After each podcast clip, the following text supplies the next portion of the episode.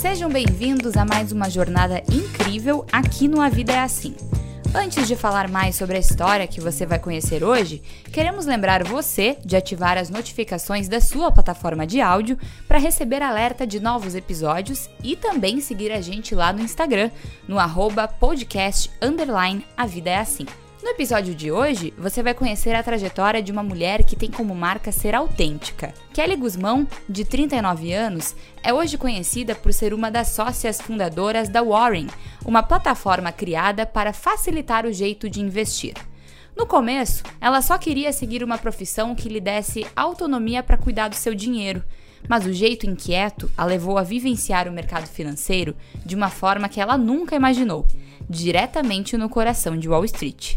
E foi preciso muita autenticidade para conquistar o seu espaço e conseguir enxergar que aquele ambiente, na verdade, era bem diferente do que ela gostaria de viver.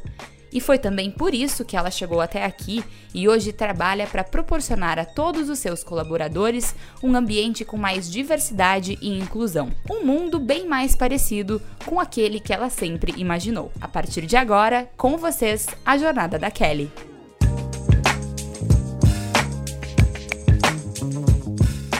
Kelly, então, em nome meu e da Débora, que teve um imprevisto e não conseguiu estar aqui com a gente, mas eu quero muito agradecer a tua participação, porque todas as pessoas que a gente convida para vir aqui, a gente acredita que elas têm assim uma inspiração, uma contribuição para trazer para as pessoas, então é uma curadoria que a gente faz com muito carinho. Eu quero começar te perguntando quem é a Kelly?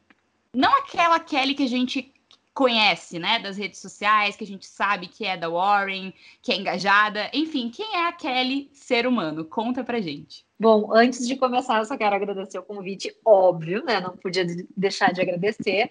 É, é sempre um, um privilégio e, e, muito bacana esse sentimento de poder é, tentar inspirar as pessoas, né, com a nossa história e, e compartilhar a minha história em particular. Então, enfim, obrigada pelo convite. Sabe que já me fizeram essa pergunta antes? De quem é a Kelly, né? Uma vez me perguntaram quem é a Kelly do trabalho, quem é a Kelly da Warren e quem que é a Kelly na vida pessoal. E eu acho que eu vou ter que responder a mesma coisa. Não existe uma diferença entre a Kelly na vida pessoal e a Kelly profissional. Eu realmente sou a mesma pessoa.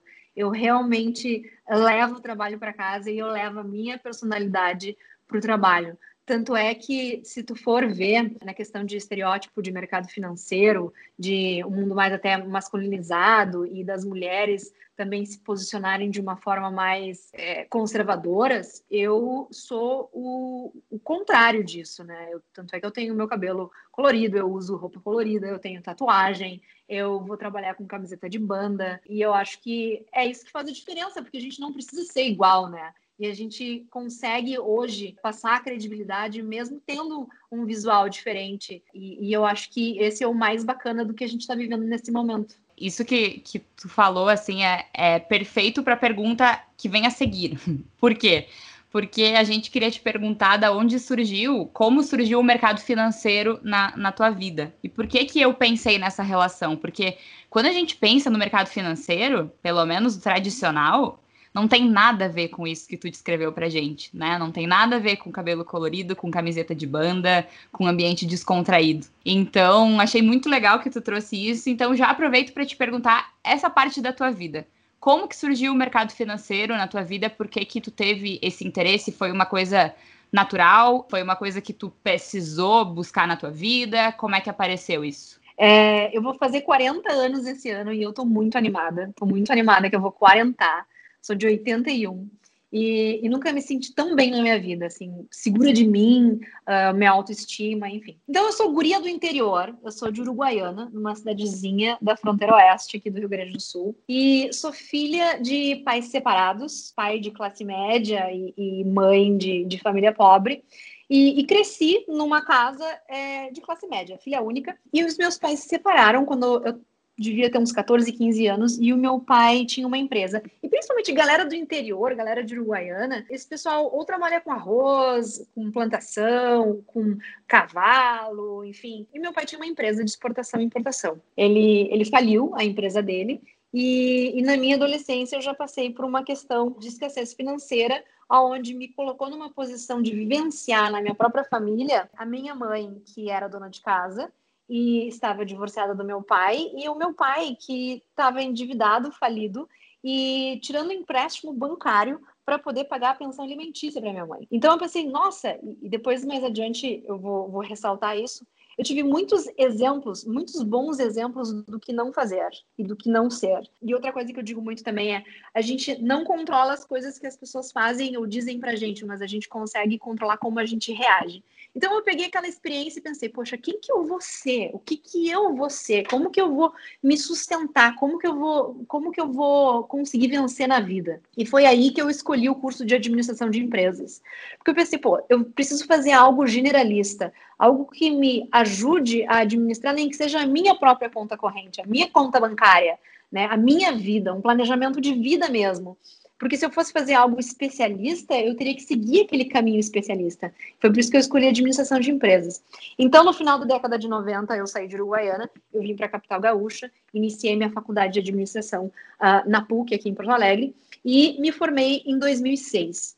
Em 2006, é, eu tinha um Corsa azul, 1998. Em 2006, eu vendi esse carro e fui morar nos Estados Unidos. Eu comprei um curso de inglês eu comprei uma passagem de ida e fui com mil dólares no bolso. Porque na época, o meu Corsa Azul 1998 tinha me dado, um, enfim, um montante de 10 mil reais. O que, que eu deixava para trás? Eu deixava para trás um pai falido em depressão e uma mãe que ganhava pensão alimentícia tirada de um, de um empréstimo bancário, onde ela já estava como empregada doméstica. E eu fui muito julgada pelas pessoas que me conheciam, pelos meus amigos, dizendo assim: ai, que legal, né? A bonita vai lá morar no, no, no exterior, morar nos Estados Unidos, fazer cursinho de inglês e está abandonando a própria família, e está desmoronando. Aquilo foi muito difícil para mim na época, eu não tinha essa consciência. Hoje eu consigo entender que o que eu estava. A, a minha movimentação foi puramente estratégica, no sentido de eu preciso sair deste ambiente para me reposicionar, me encontrar enquanto ser humano, profissional, pessoa, enfim, mulher, para que eu possa e que eu tenha condições de ajudar as pessoas que eu amo, né? Então, se eu ficasse naquele ambiente, eu ia me afundar junto. Então, para eu conseguir resgatar alguém, eu precisava primeiro cuidar de mim. E foi o que eu fiz.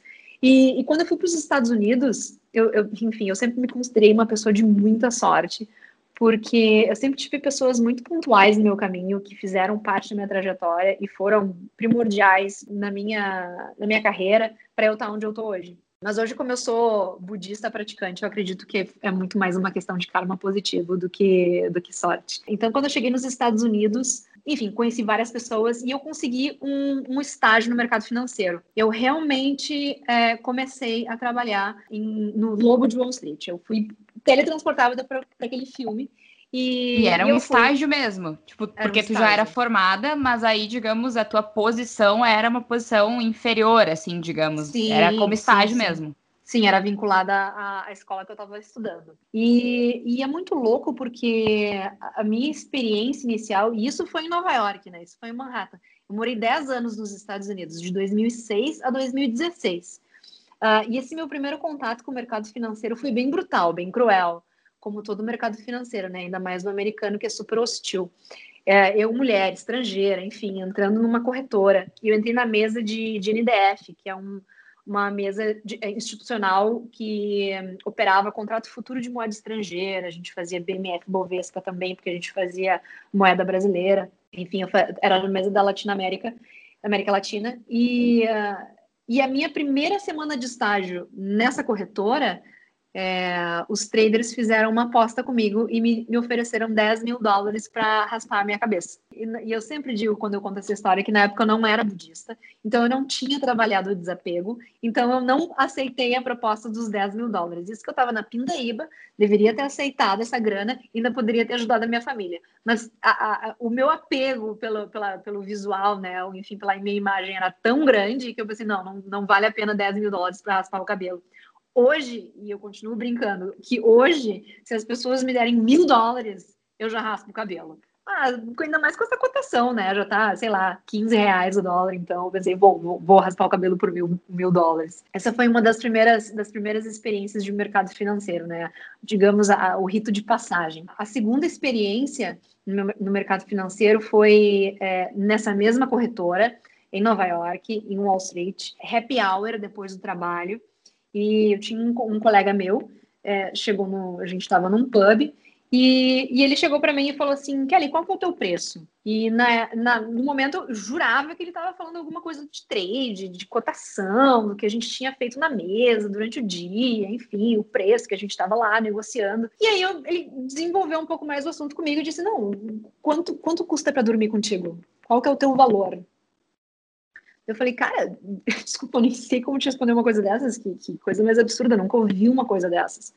E ele disse assim: Bom, se tu quer sobreviver no mercado financeiro, é, tu tem que começar a pensar no teu número, porque no mercado financeiro todo mundo tem um preço, especialmente mulheres. Aquilo foi realmente um momento, foi de soco de estômago, no estômago, assim, foi realmente brutal. Eu tinha três opções. A primeira opção era, né, dar um tapa na cara do cara e, sentir a revolta e deixar a revolta correr pelo meu braço e finalizar na palma da minha mão e terminar na cara dele. Mas eu não cogitei. E, e a segunda opção era eu realmente sair muito frustrada de lá, ir para minha casa, me deitar na minha cama em posição fetal e ficar chorando o final de semana inteiro.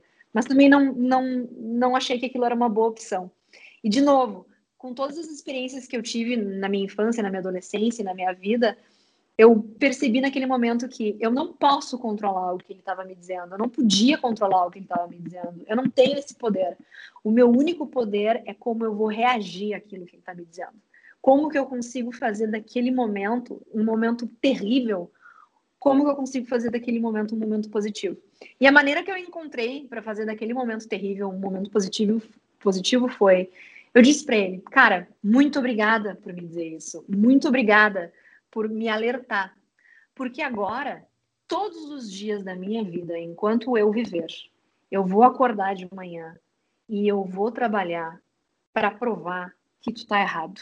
Porque eu não preciso ter um preço, eu não vou ter um número e eu me recuso a entrar nesse recorte.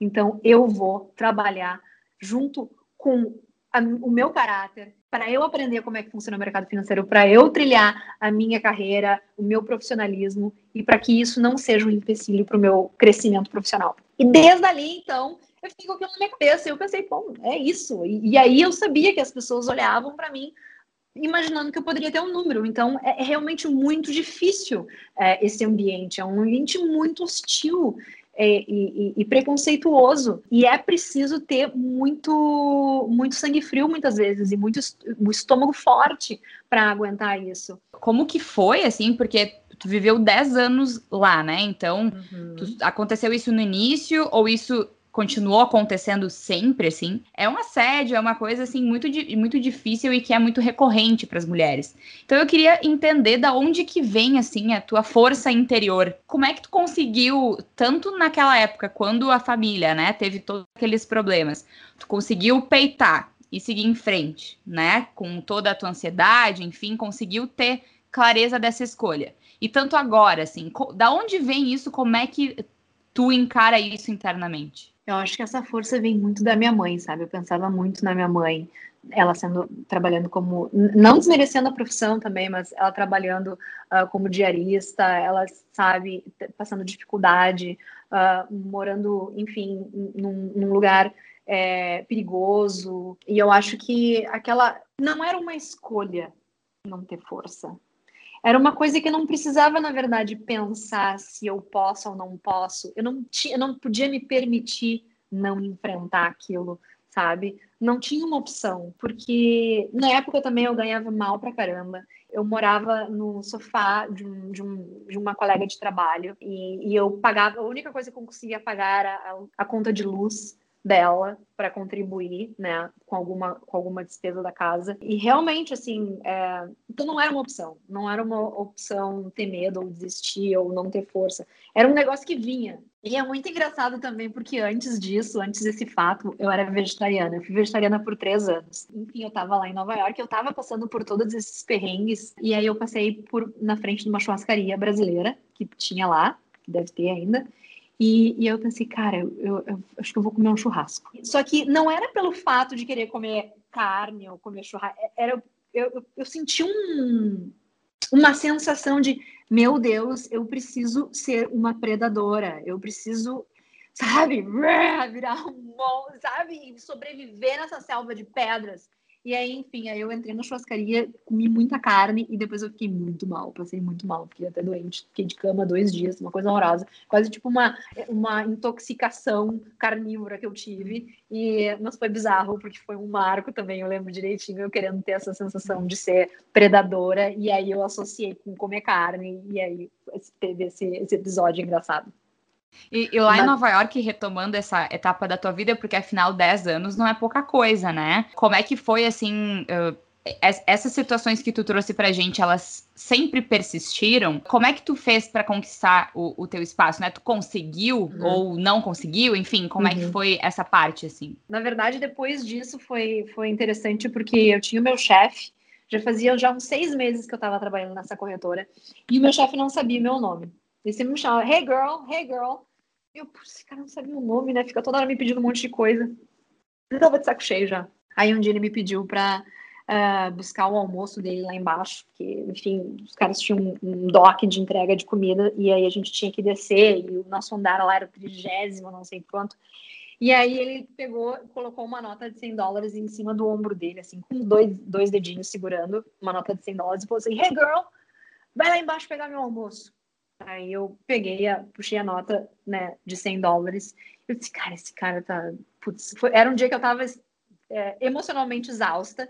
Enfim, o ambiente era bastante tóxico e eu fazia os detalhes dos trades, então eu ficava correndo com uma prancheta para um lado e para o outro para escrever os trades que o pessoal estava fazendo e depois eu mandava os detalhes, enfim, para as duas pontas e, e tinha sido um dia bem caótico. Eu pensei, poxa, o que, que eu tô fazendo da minha vida, né? Daí eu desci, eu lembro que eu desci, eu peguei o almoço do cara e o almoço dele custava 8 dólares. E eu tinha uma nota de 100 dólares. Tava chovendo, tava um dia horrível. E o cara que tava, o entregador, era um asiático, tava todo molhado, sabe? Tipo, meu Deus, a cara da tristeza. Eu pensei, cara, ele, ele me deu um pacote de comida, eu entreguei os 100 dólares para ele, ele começou a contar o dinheiro para me dar o troco. Eu só falei assim, cara, guarda o troco, guarda o troco, pega, pega, pega de guarda o troco. Aí eu subi voltei e digo, nossa, o que, que eu tô fazendo? Eu nem, nem sabia muito bem o que, que eu tava fazendo, não tinha um plano. Eu, eu fui agindo. Cheguei lá em cima e começou a me subir um calorão, um calorão, um calorão. Aí eu peguei o almoço do meu chefe, que tava num pacotinho assim, naqueles papel pardo, sabe, marrom, uh, tipo estilo Doutor Chapatinho, assim, que tu segura em cima. E aí eu peguei aquele, o almoço dele, pá, joguei em cima do, do teclado do computador dele. E, obviamente, você sabe, né? Mercado financeiro, ainda mais Wall Street, ainda mais Nova York, para cada 10 palavras, 9 é fuck, né? Então ele falou assim: What the fuck? Where's my fucking change? E aí eu. Aí foi a primeira vez que eu gritei num trading floor. Eu bati a mão na mesa com toda a força e falei assim, levantei, meio levantei, né, a dorsal, assim, dorsal, e o dorso, eu falei, you didn't say anything about your fucking change. E aí ele olhou pro lado e perguntou pro cara do lado, e assim, what's her name again? Como é que é o nome dela? Daí o cara do lado falou, that's Kelly. Aí ele repetiu, Kelly? Daí eu, ah, beleza, pelo menos ele aprendeu o meu nome. Mas eu fiquei pensando, tá, agora ele vai me chamar pelo nome para me mandar embora, né? Porque ele vai, ele vai me demitir, ele vai me desligar. Ou... Não, no mínimo, né? Porque o que ele provavelmente vai fazer é me jogar pela janela do trigésimo andar. E aí eu fiquei contando, tipo, 10, 9, 8. Esse cara vai me matar. E eu já fiquei pensando, ah, tem que avisar minha amiga que eu não vou mais poder pagar, ajudar a pagar a conta da luz, de luz, enfim, tô, né, eu tenho que procurar emprego. E aí, resumo da história: o cara, duas, três semanas depois, ele me convidou para sentar do lado dele começou a me explicar sobre o funcionamento do mercado financeiro. É, o cara me explicou tudo o que eu sei, tudo o que eu aprendi inicialmente sobre o mercado financeiro, é, foi ele que me ensinou. E claro que foi um, um, jogo alto, mas eu, de novo, não era uma opção não tentar. Então, enfim, e, e eu acabei falando com ele da mesma língua que ele estava acostumado, era a sistemática dele. Enfim, essas pessoas que têm assim, que trabalham nesses nesses ambientes mais tóxicos, mais nocivos, eles, a personalidade dessas pessoas é formada em cima daquele tipo de relacionamento. E às vezes, quando, quando elas reagem assim com a gente, é, às vezes não é nem por mal, é porque a vida inteira elas foram tratadas daquele jeito e eles só replicam com os outros, né, o tratamento que eles receberam. Eu acho que de alguma forma eu consegui chamar a atenção dele e ele foi meu mentor. Ele me depois foi que me deu minha primeira conta. Ele disse: "Cara, esse é um cliente legal para tu conhecer. Esse cara que não sabe respeitar a galera da mesa, então é melhor tu nunca nem falar com essa pessoa". Enfim, ele foi um cara assim que realmente é, me direcionou nesse caminho e, e eu sou, sou, muito grata a isso. Depois, bom, enfim, depois essa foi a minha primeira experiência nessa corretora. E nessa mesma corretora, antes de ir para outra, tinha na mesa tinham duas mulheres. Isso que eu esqueci de mencionar. Nessa mesa tinham duas mulheres que eu ficava lá atrás também, atrás delas, é, pegando os detalhes dos trades que elas faziam. E elas eram tão malvadas comigo, mas tão malvadas, que elas apostavam entre elas quanto tempo mais que eu ia durar na empresa. Elas disseram, hoje a Kelly vai pedir desligamento voluntário. Hoje nós vamos descascar essa guia. Hoje a gente vai, sabe, aprontar com ela para levar ela ao extremo do emocional para ela pedir desligamento. E elas apostavam dinheiro, tipo assim, até sexta-feira ela vai pedir desligamento. Era, era maldade mesmo, de, de, de, malévolas. E eu lembro daquilo. E sabe o que eu fiz com tudo isso? Eu fui só armazenando dentro de mim de uma forma que, de novo, belos exemplos do que não fazer. Belos exemplos do que não ser. E aí depois eu dou uma, uma avançada aqui no, no tempo uh, é, para Warren. Que bom que eu tive esses péssimos exemplos, porque aqui eu tenho a oportunidade de fazer tudo ao contrário do que fizeram comigo. E, e isso é muito legal. Mas voltando, retrocedendo, aí eu saí dessa, dessa outra corretora. Tinha uma corretora brasileira, estava chegando em Nova York, isso já tinha passado um tempo, já estava estabilizada, já conseguia mandar dinheiro para minha mãe, já morava sozinha, fui vencendo, já tinha conseguido visto de trabalho, já estava até quase aplicando para green card, enfim, estava já, tipo, sabe, me uhum. organizando uhum. na vida.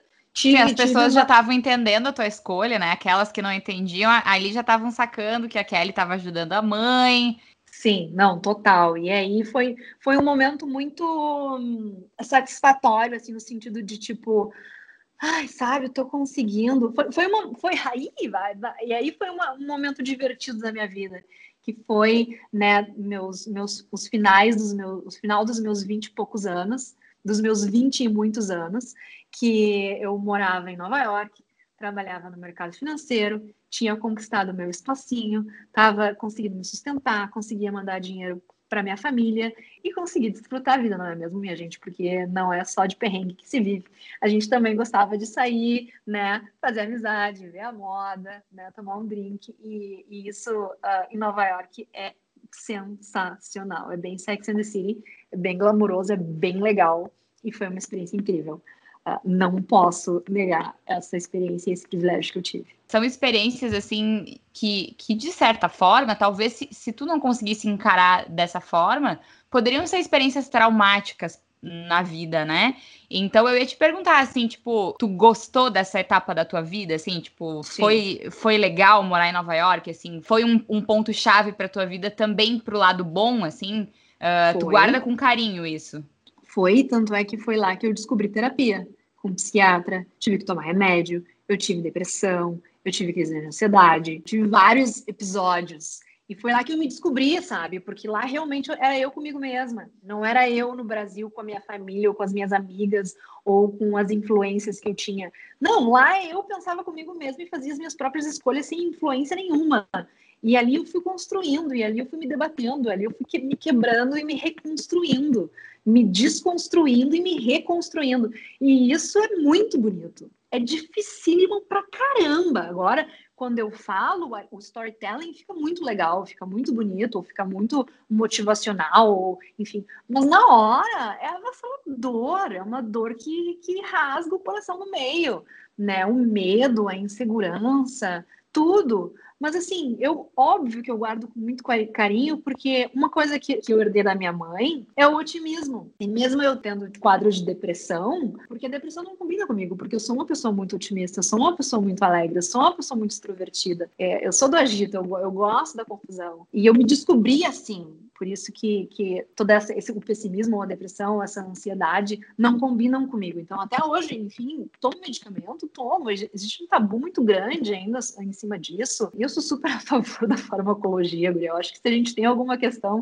química e que pode ser ajustada, poxa, para que sofrer, sabe? E acho que é um alerta também para a gente ter uma vida mais saudável, a gente se conhecer, saber os nossos limites e saber que tem recurso para a gente recorrer e seguir a vida, sabe? Queria te perguntar se tu tem, assim, alguma outra parte de Nova York que, que tu quer uhum. destacar, porque eu acho que daí também tem a ver com a pergunta que eu ia fazer depois, que é sobre a empresa que tu é uma das fundadoras hoje, né? Que tu já falou Sim. pra gente que é o lugar que tu gostaria de trabalhar, que é 100% o oposto do ambiente que tu viveu, e também foi em Nova York que surgiu, né? Então faz essa ligação, Sim. assim, pra gente, como é que surgiu essa etapa na, na tua vida. Aí, nessa época que eu ainda estava nessa outra corretora com esse chefe que me ensinou tudo que eu sei, me comentaram que tinha uma corretora brasileira chegando em Nova York. E falaram, pô, Kelly, por que, que tu não vai lá, conversa com ele, numa corretora brasileira, tu é brasileira. E eu, ah, que mania, né, de fazer essa conexão, né, só porque eu sou brasileira, empresa brasileira, vai lá. Mas eu, tá, fui. E quando eu cheguei lá, era XP. A XP estava montando um escritório em Nova York. E aí tinha um CEO lá, o Adriano Cantrella. Fui conversar com ele, marquei uma entrevista com ele marquei um papo com ele, na verdade, não era nem uma entrevista, um papo para conhecer mesmo a estrutura deles, o que eles estavam querendo fazer, enfim, me apresentar, me deixar disponível, enfim, para ajudar. E eu cheguei lá, e era uma salinha comercial pequena, enfim, ele tava. Mas aí quando eu cheguei, ele tava no telefone. Ele tava na cozinha, assim, no telefone, todo atrapalhado, falando no telefone, desencaixotando uns copos de uma caixa na cozinha. E aí eu cheguei, ele só fez um sinal para eu esperar, e de repente ele quebrou um copo. Eu disse, tá, esse cara tá atrapalhado. Eu não consigo, não consigo ver, não consigo alguém, ver alguém precisando de ajuda e não ajudar, sabe? Aí eu peguei, eu só fiz um sinal para ele, tipo assim, vai, vai, vai falar, tem que falar no telefone, que eu, que eu te ajudo aqui. E aí eu comecei a desencaixotar. E aí, em seguida, ele terminou a ligação, ele voltou, e aí o nosso papo foi desencaixotando as coisas da cozinha do nada, assim, a gente sabe, tirando um copo do, do, da caixa, botando o copo em cima da prateleira e conversando, e mercado financeiro, e qual era a estratégia da empresa, o que, eles queriam fazer e tal. Bom, no fim da história, ele acabou me convidando para trabalhar lá com ele. Assim, cara, vem cá, vamos, vamos, trabalhar junto, me ajuda aqui e tal. Eu digo, tá, olha, eu sei, eu sei fazer mais coisas do que desencaixotar copos na, na, na cozinha. E aí ele a gente deu risada, foi engraçado, enfim, e ele disse, não, vem pra cá. Tanto é que esse cara, de novo, pessoas pontuais, maravilhosas, esse cara foi meu padrinho de casamento, ele é uma pessoa que tem a ligação com ele até hoje. E, enfim, na época a gente estava se conhecendo, isso era 2011 já, e aí ele me convidou para ir lá para XP Securities para montar toda a mesa de operação de investidor pessoa física brasileiro que queria investir nos Estados Unidos.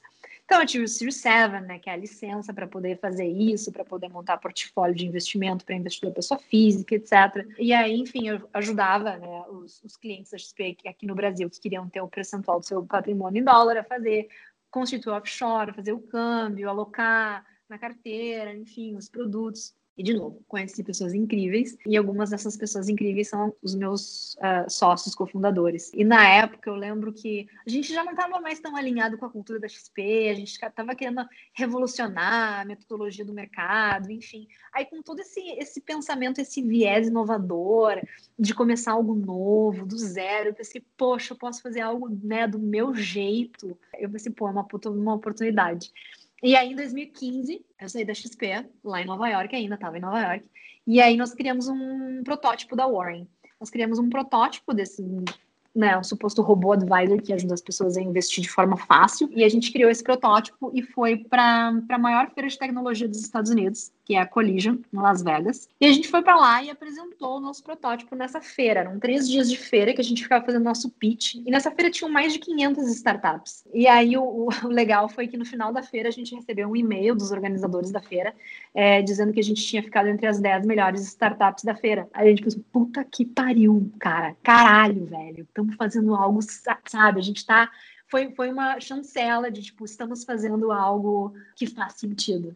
E, e aquilo foi muito legal. E tanto é que deu um buzz, assim, deu um barulhinho E, e, o Marcelo Mazonave, que também foi um dos, dos cofundadores da XP Investimentos, ele estava saindo da XP nessa época, e ele é um cara super antenado em compliance, em, regula em regulamentação, etc., aqui no Brasil. E aí ele viu que a gente estava fazendo esse movimento, viu que a gente tava, tinha criado a Warren e tal, tinha apresentado na feira. Ele falou assim, pá, galera, que legal isso que vocês estão fazendo, eu gostaria de fazer parte junto com vocês. E daí a gente, nossa, joia, que massa, óbvio, vem para cá, vamos construir isso junto. E aí ele disse assim: tá, mas olha só, eu tenho uma sugestão. Acho que a gente tem que fazer isso no Brasil. O Brasil tem uma carência de, de desse tipo de, de, de, de, business, de plataforma de investimentos. É uma, um movimento que está já aqui nos Estados Unidos, já, já é comum e tal, já tem Betterment, Wealthfront, Robinhood, que são plataformas que têm esse viés estilo Warren, que são, enfim, plataformas que nos inspiraram também. E ele disse no Brasil isso não tem, é, é, é novo e está mudando umas questões regulatórias lá e eu acho que tem, tem brecha para nós. Vamos? E a gente disse vamos. E foi aí então que em 2016 a gente desembarcou no Brasil e aí 10 anos depois, né, depois de ter vendido meu cota 98, depois de ter uh, ido uma realidade totalmente diferente, eu voltei para o Brasil 10 anos depois para empreender a minha própria empresa. Né? Então, sim, eu sou uma das sócias cofundadoras da Warren, a gente desembarcou aqui em Porto Alegre em 2016. Ficamos um ano de portas fechadas desenvolvendo a, tecnologia da plataforma. Eu cuidava muito da parte dos órgãos regulamentadores, da Ambima, CVM, depois Banco Central, quando a gente se tornou uma corretora. Ajudei a constituir os cinco, os cinco primeiros fundos de investimentos da Warren, cuidava de toda a parte da administração fiduciária, cotização dos fundos, depois tesouraria, depósito, resgate de clientes, depois peguei o financeiro da empresa e aí, um dia, em 2017, nós éramos 20 pessoas. E a gente estava na nossa segunda sede aqui em Porto Alegre, de 70 metros quadrados. E aí eu fui pegar um café e tinha um cara na, escorado na pia do café, cara que eu nunca tinha visto na vida. Eu dei oi para ele, né? Óbvio, o cara tava ali, eu ia pegar um café, ele tava na frente do meu café. Eu, oi, tudo bom? Quer um café? Daí ele falou assim para mim: Quero. Sabia que eu começo a trabalhar aqui hoje? Eu, é mesmo? Poxa, que legal, seja bem-vindo, colega. E aí, o que, que tu vai fazer? E ele falou assim para mim: Ah, então, não, não, na verdade, não, não sei muito bem o que, que eu vou fazer, mas é, só me pediram para vir aqui hoje. E tô aqui, tô, tô aguardando.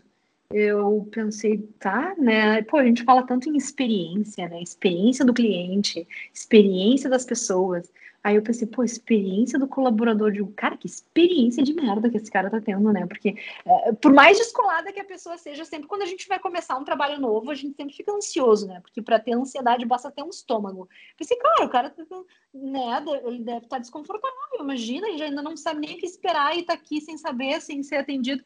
Aí eu só, como a gente era um lugar pequeno, eu só dei um grito e falei: Ô galera, alguém chamou nosso amigo aqui para começar a trabalhar hoje?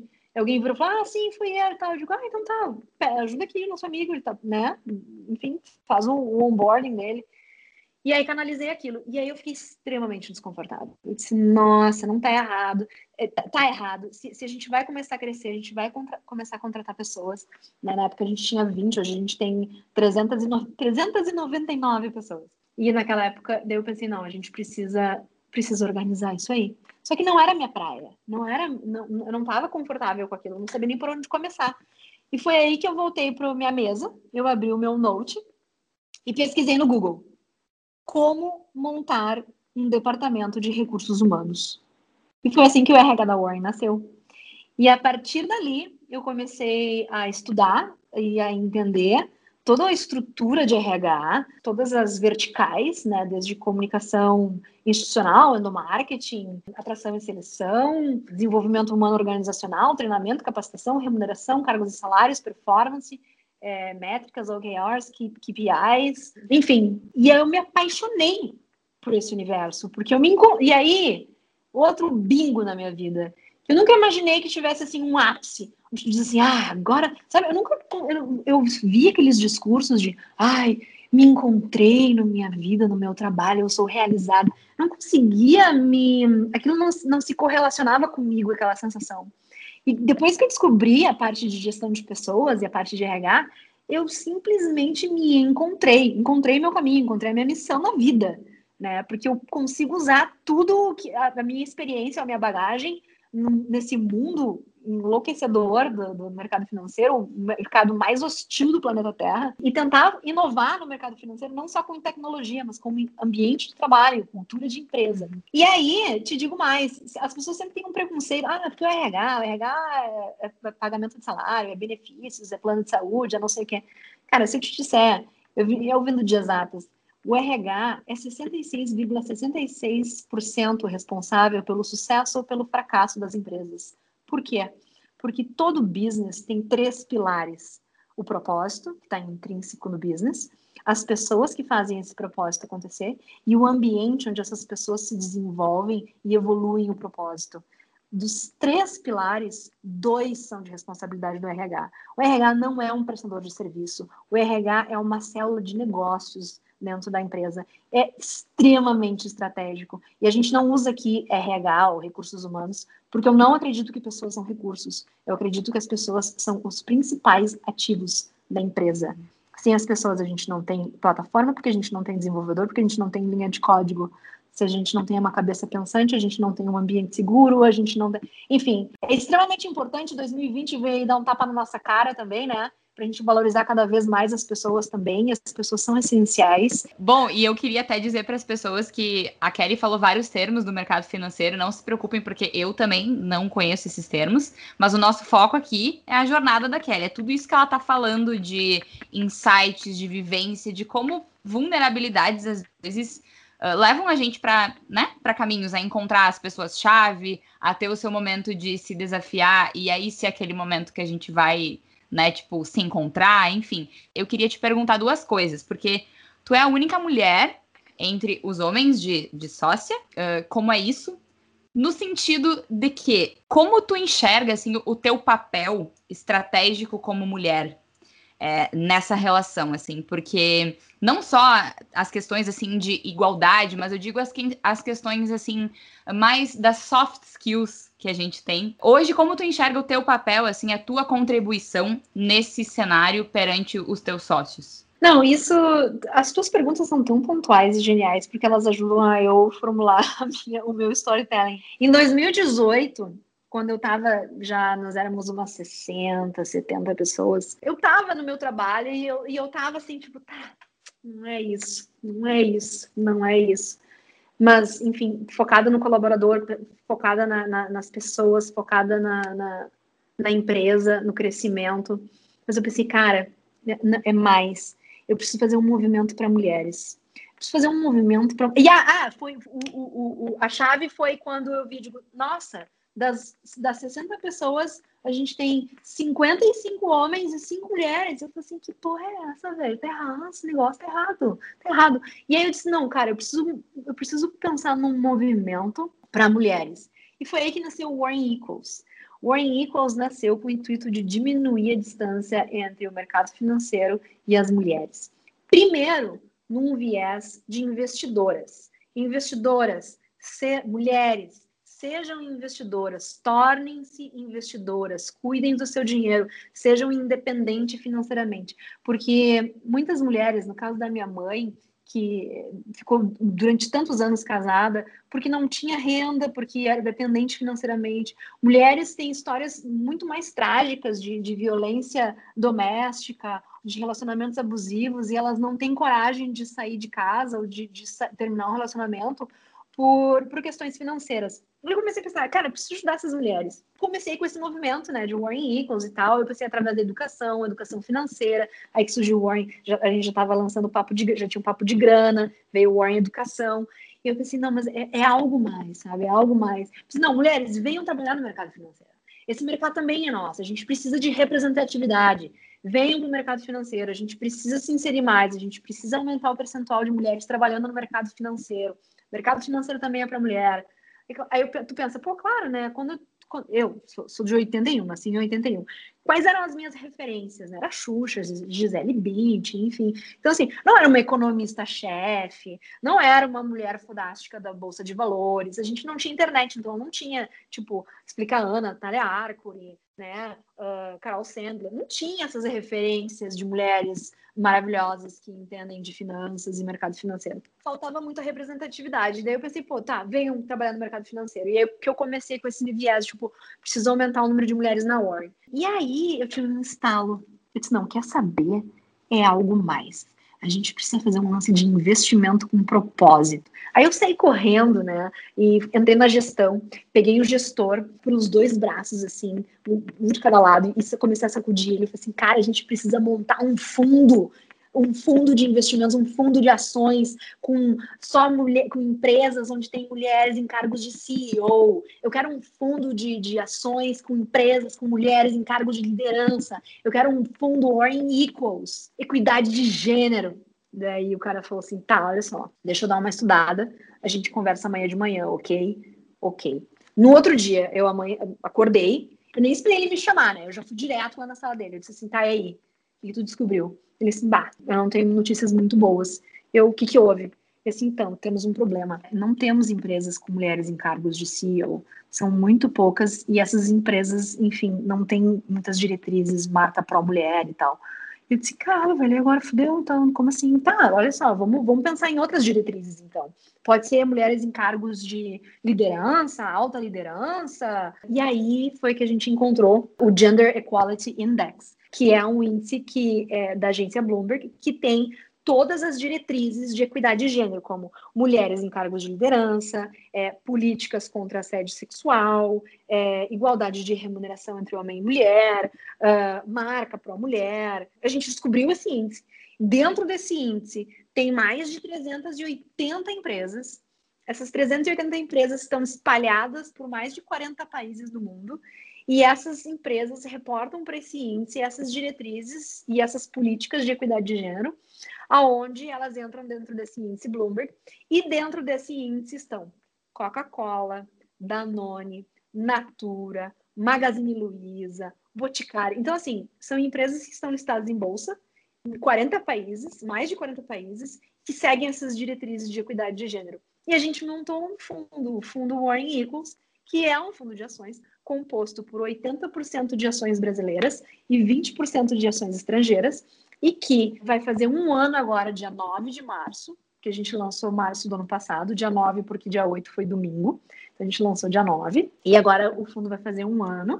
E no, na rentabilidade acumulada, o fundo rendeu 30%, o que é algo eh, astronômico em comparação às outras rentabilidades, enfim, é, de outros fundos ou de, de, de, poupança, por exemplo, que, por favor, poupança não é investimento, tá, gente? Poupança é um desserviço, pelo amor de Deus. Pois, se vocês quiserem, a gente pode falar sobre taxa Selic, taxa de rendimento poupança, enfim, que é um caos. E aí, nesse viés de investimento com propósito, cuidado de gênero, um, depois, antes disso até, esqueci de mencionar, a gente lançou o fundo Warren Green, que é uh, um fundo de um fundo ESG com empresas uh, socialmente é, responsáveis. E eu acho que isso é uma demanda do novo perfil de investidor. Né? As pessoas querem investir com propósito, as pessoas querem trabalhar com propósito. Então, por que não investir com propósito, né? Investir seu dinheiro com propósito. E depois dessa bandeira Warren Equals, na Warren começou a ganhar visibilidade num sentido mais diverso. Uh, hoje nós somos 30% de mulheres, temos muitas mulheres em cargos de liderança. E aí então surgiu a, a nossa comunidade Warren Pride. Hoje a gente tem a nossa comunidade Warren Afro. A gente tem uh, uh, também um, um programa chamado Warren Progresso, que é para, enfim, para capacitar, é um programa para, enfim, trazer pessoas para dentro da Warren, de diversos recortes subrepresentados da sociedade. E tanto é que janeiro era o mês da visibilidade em trans, e a gente fez especial para pessoas trans, a gente contratou quatro pessoas trans. É, agora, março, a gente quer fazer para mulheres negras. Então, a gente sempre tenta pegar um recorte mais subrepresentado, né? Assim, então, tipo assim, se as mulheres ainda sofrem, as mulheres negras sofrem mais ainda. Então, pô, vamos dar um empurrãozinho uhum. ali, né? Então, uh, enfim, a gente tem todo... E aí eu me encontrei. Eu me encontrei. Aí eu virei a louca ativista, levantadora de bandeira, que quero fazer revolucionar o mundo e não, não me satisfaço por menos. Do ponto de vista né, de Kelly, gestora e sócia, isso sempre foi bem aceito pelos teus colegas sócios? Assim, como é que, que tu teve que fazer por ser mulher e eles homens, por exemplo? Ou foi um, um processo natural, assim, de, de sempre toparem as tuas ideias, né? Ou, ou existiu algum tipo de convencimento? Eu nunca pedi permissão, né? Eu fui fazendo. Porque eu acho que quando a gente pergunta, a gente está aberta a receber um sim ou um não. Então, eu prefiro pedir desculpa por excesso do que pedir permissão. Então, eu sempre fui muito fazendo.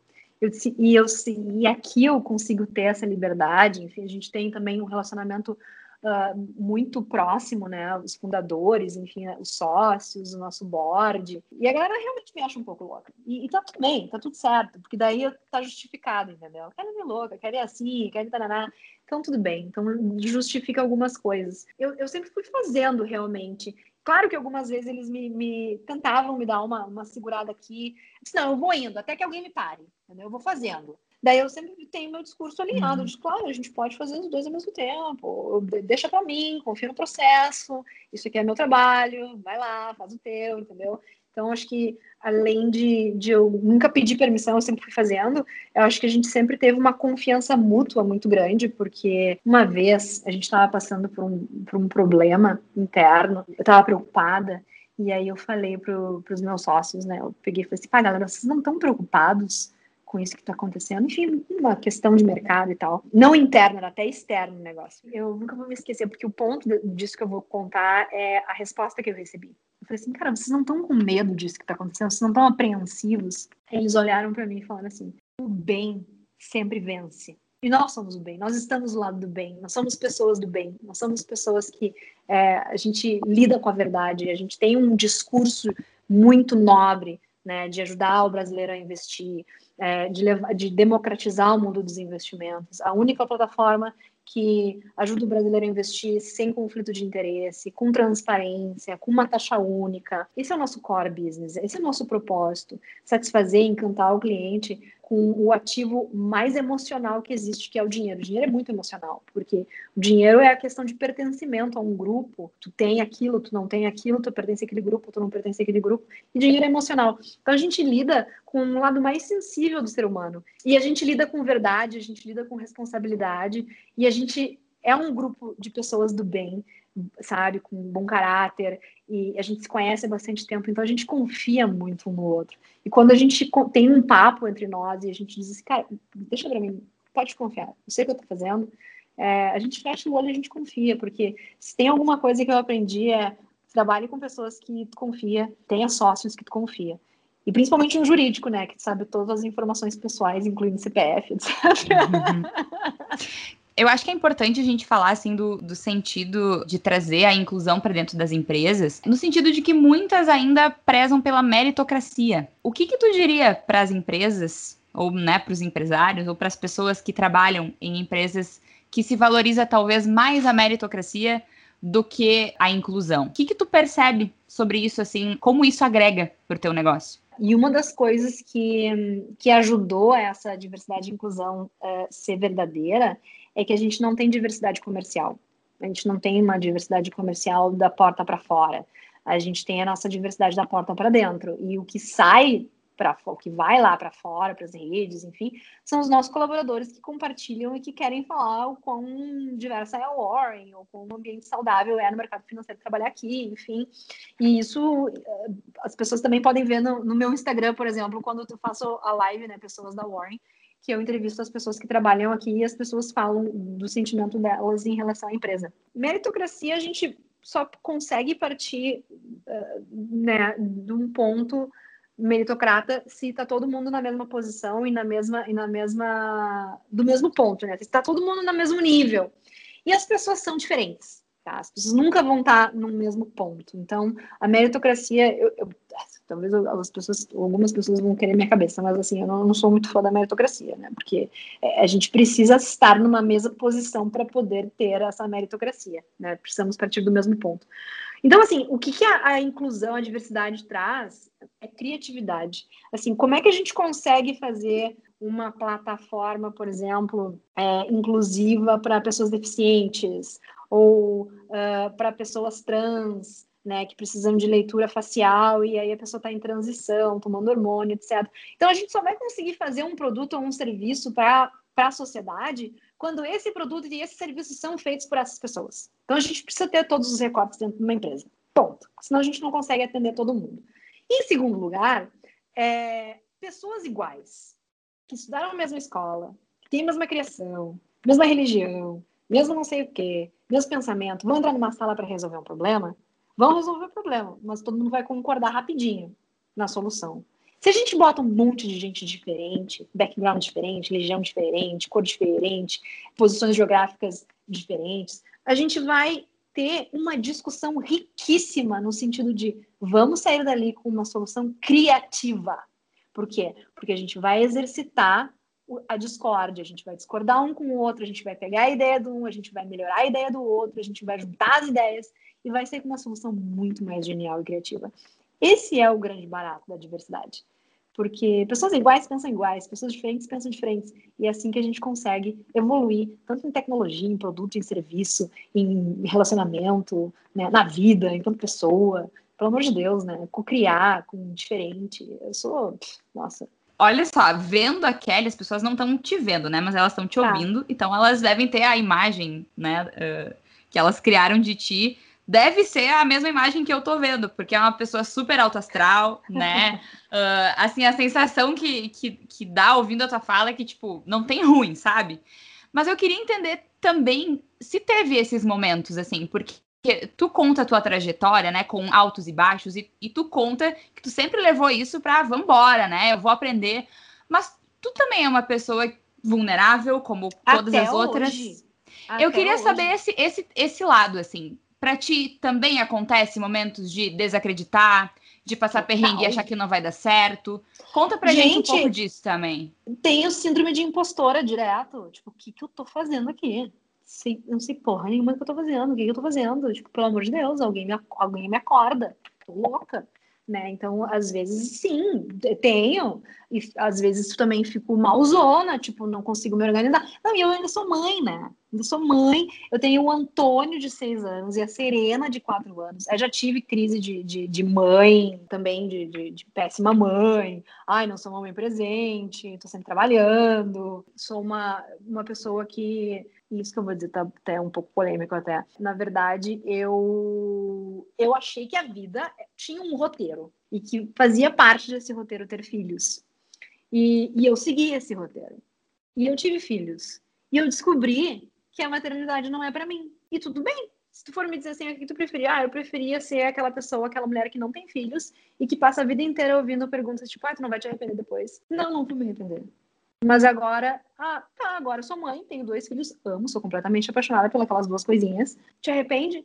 Sim. Nossa, ah, é muito ah, importante tu, tu, tu trazer isso. É, deve ser algo né, difícil de expor, mas eu acho super. que vai ser muito vai ser muito esclarecedor, assim, para muita gente. Pode, a gente não pode é, se, se aprisionar na maternidade e, e se obrigar a gostar só porque a gente teve filhos. Claro que a gente vai amar as crianças, claro que a gente vai. Ah, educar é um trabalho do cão. Educar a criança é mais trabalhoso do que o trabalho que eu tenho, sabe? É mais exaustivo, é emocionalmente exaustivo, é fisicamente exaustivo cuidar de criança. E eu só sei disso porque eu tive e porque, tipo, porra, não, não é meu perfil sabe? Eu preferia ser essa Kelly uh, sem, sem esse. Um, não vou dizer é, sem, sem essa responsabilidade. É muito responsabilidade. Eu lembro quando o Antônio nasceu, eu saindo dos. Ele nasceu em Nova York, o Antônio nasceu em Nova York.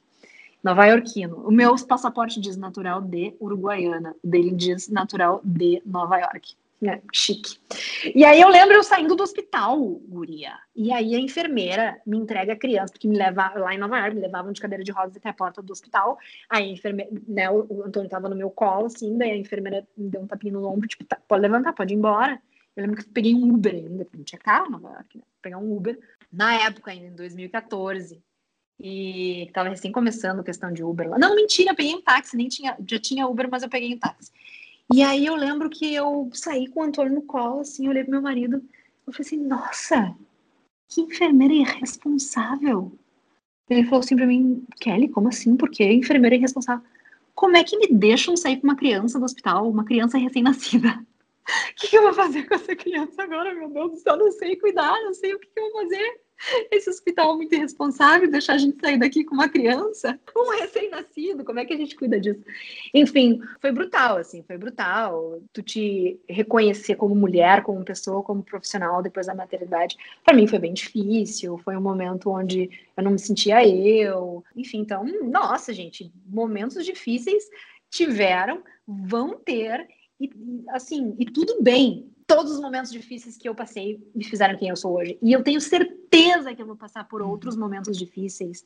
Só que os momentos difíceis que eu já passei foi um treinamento para encarar os futuros desafios e os futuros momentos difíceis de uma forma mais inteligente.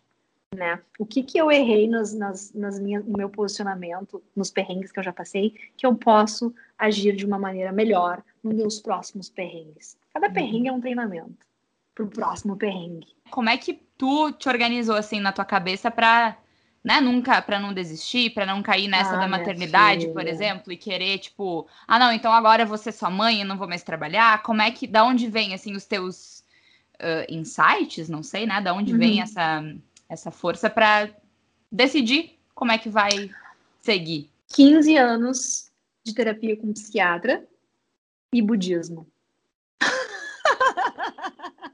Como surgiu isso na tua vida? Tem super uma história que foi logo depois que a Serena nasceu, que aí foi o meu ápice do meu breakdown como ser humano, como mulher, como mãe fracassada. Não, eu tava grávida da Serena, daí eu descobri o, o mindfulness, e eu comecei a frequentar as aulas de mindfulness para aprender a meditar. E eu nunca fui da meditação justamente porque eu sou uma pessoa extremamente agitada. Mas aí eu curti o mindfulness, e a minha estrutura de mindfulness era budista. E aí eu descobri o budismo, eu comecei a ler, né, alguns, alguma literatura, alguns estudos, e eu sempre achei, daí eu comecei a achar, nossa, o budismo é pessimista, eu sou super otimista, apesar dos meus perrengues, sou super otimista, e o budismo, ai, porque é o sofrimento humano, ai, é, os quatro, os quatro nove verdades, é, né, é o sofrimento humano, a sensação do sofrimento, enfim, tem toda uma questão voltada para o sofrimento do, do ser humano, né, do reino humano. E disse, poxa, esse negócio não é para mim, e parei de ler. E aí depois eu enfim, me reencontrei na, na, nessa filosofia, né? Essa, essa, instrutora de mindfulness continuou, né? Eu vi que ela era tão zen, ela era tão calma. Ela, ela, eu lembro que uma vez eu perguntei assim: qual é o teu nível de estresse de 0 a 10? Porque o meu era 11. Ela assim: ah, o meu é 2. Eu, tá, 2, beleza, tá, muito bem, nota 2. E aí eu pensei: caramba, meu, eu preciso, eu preciso, preciso diminuir o meu nível de estresse e ansiedade. E aí eu conheci o templo de Três Coroas aqui na, na, na Serra. E aí eu comecei a frequentar os retiros de introdução ao budismo. E aí eu ia no final de semana, ficava lá hospedada sozinha, deixava as crianças em casa com meu marido e tal. E aí eu ia lá ouvir os, os, os ensinamentos da Lama Shera, Bitarará, né, da Cadro. Eu, como uma pessoa intensa que sou, adivinha o que, eu comecei a fazer? Eu comecei a estudar tibetano. E aí eu comecei, tipo, conheci um cara que falava tibetano, que tinha morado lá na Áustria. Ele começou a me dar aula de tibetano. E me alfabetizei. Eu estudei um ano, e, eu estudei quase dois anos de tibetano. Fiquei alfabetizada. E em 2018, eu resolvi ir para o Tibete.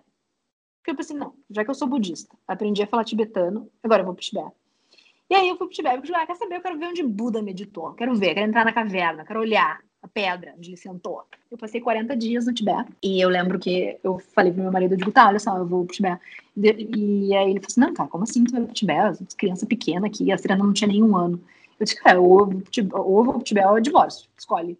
Ele, não, tudo bem, boa viagem, vai lá. A gente fala na tua volta. Eu digo, beleza, valeu.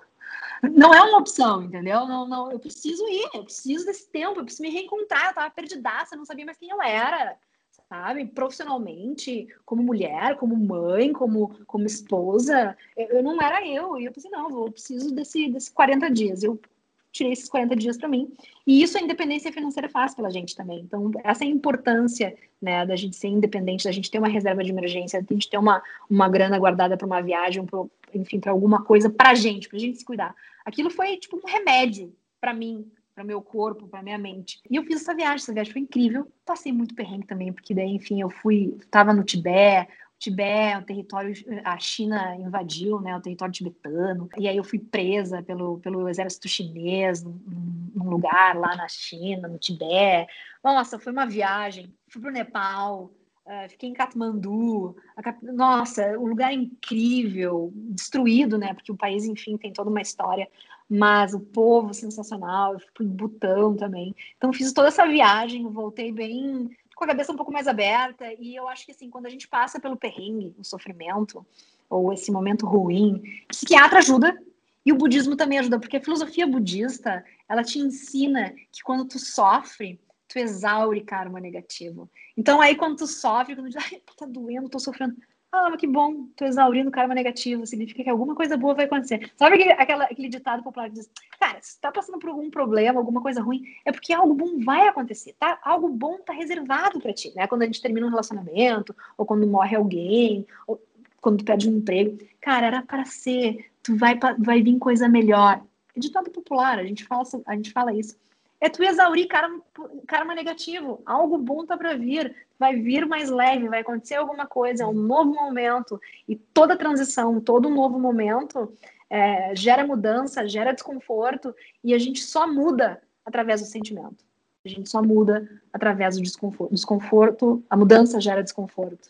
Mas o desconforto gera amadurecimento. E é só assim que a gente amadurece e que a gente se prepara para os próximos perrengues. Por isso, o perrengue é um treinamento. Então, para terminar, eu vou te fazer ah. uma pergunta que, que a gente busca fazer para todo mundo que vem aqui. É, uhum. Afinal, a gente fala sobre jornadas, então, como tu define a tua jornada? Perfeito. Porque hum, não teria como ser diferente. Uh, uma das coisas que a gente tem que, para a gente ser feliz hoje, agora, a gente tentar parar a gente tem que parar, a gente não tem que tentar, a gente tem que parar de imaginar as diferentes versões do que a nossa vida poderia ter sido. Senão a gente fica lá preso no passado. Ai, mas se eu tivesse dito isso, mas se eu tivesse feito aquilo. A gente tem que parar de imaginar diferentes versões do que a gente já viveu. E a gente tem que parar de projetar versões das coisas que a gente ainda não viveu.